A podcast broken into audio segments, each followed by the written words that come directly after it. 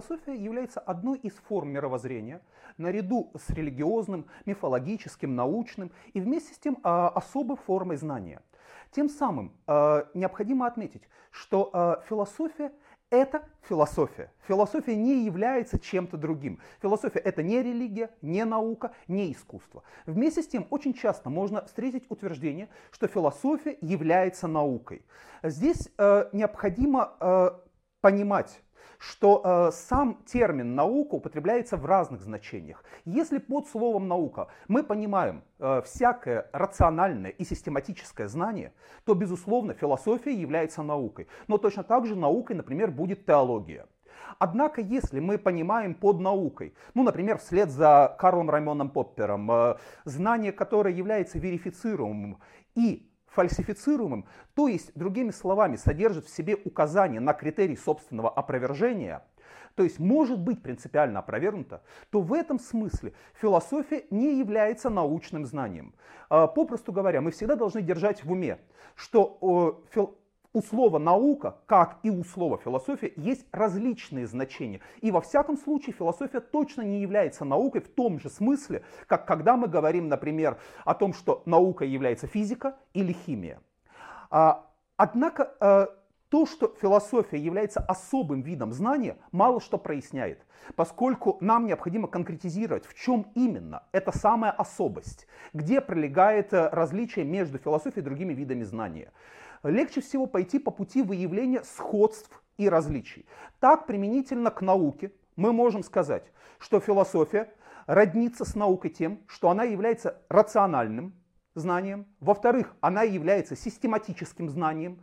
Попросту говоря, перед нами есть некая система понимания – где э, не просто отдельные факты, не просто отдельная информация, а возможность получения нового знания на основе предшествующего за счет построения системных связей. В-третьих, подобно науке, философия является понятийной формой знания. Она работает посредством понятий, их разработки, их уточнения и так далее. Однако, в отличие от науки, философия работает с предельными понятиями. В отличие от остальных видов понятий, Предельные понятия не имеют понятий более высокого уровня общности.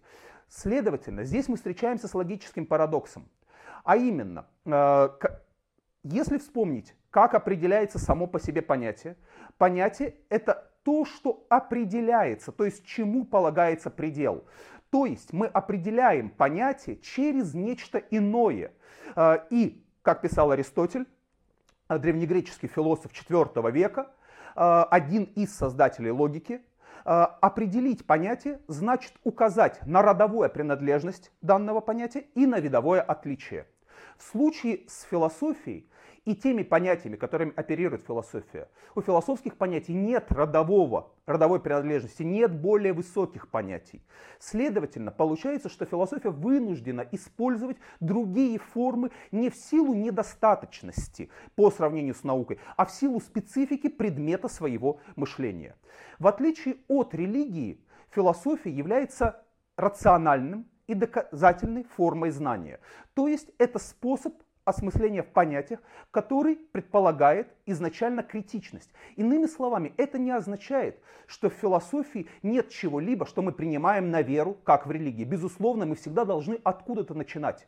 Ключевое заключается в том, что в философии любой тезис, который мы принимаем и которым мы оперируем, может быть принципиально поставлен под сомнение.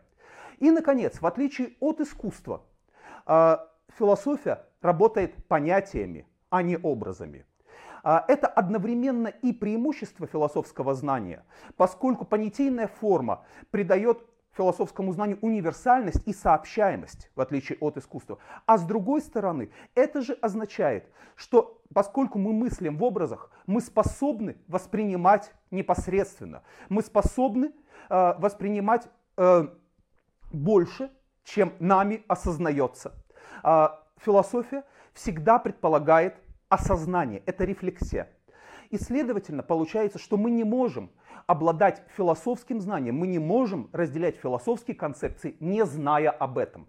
Именно поэтому, когда мы говорим, что у каждого человека есть своя философия, то мы имеем в виду, что э, убеждения или представления каждого человека могут быть представлены в философской форме, но отнюдь не в том смысле, что он обладает подобным знанием.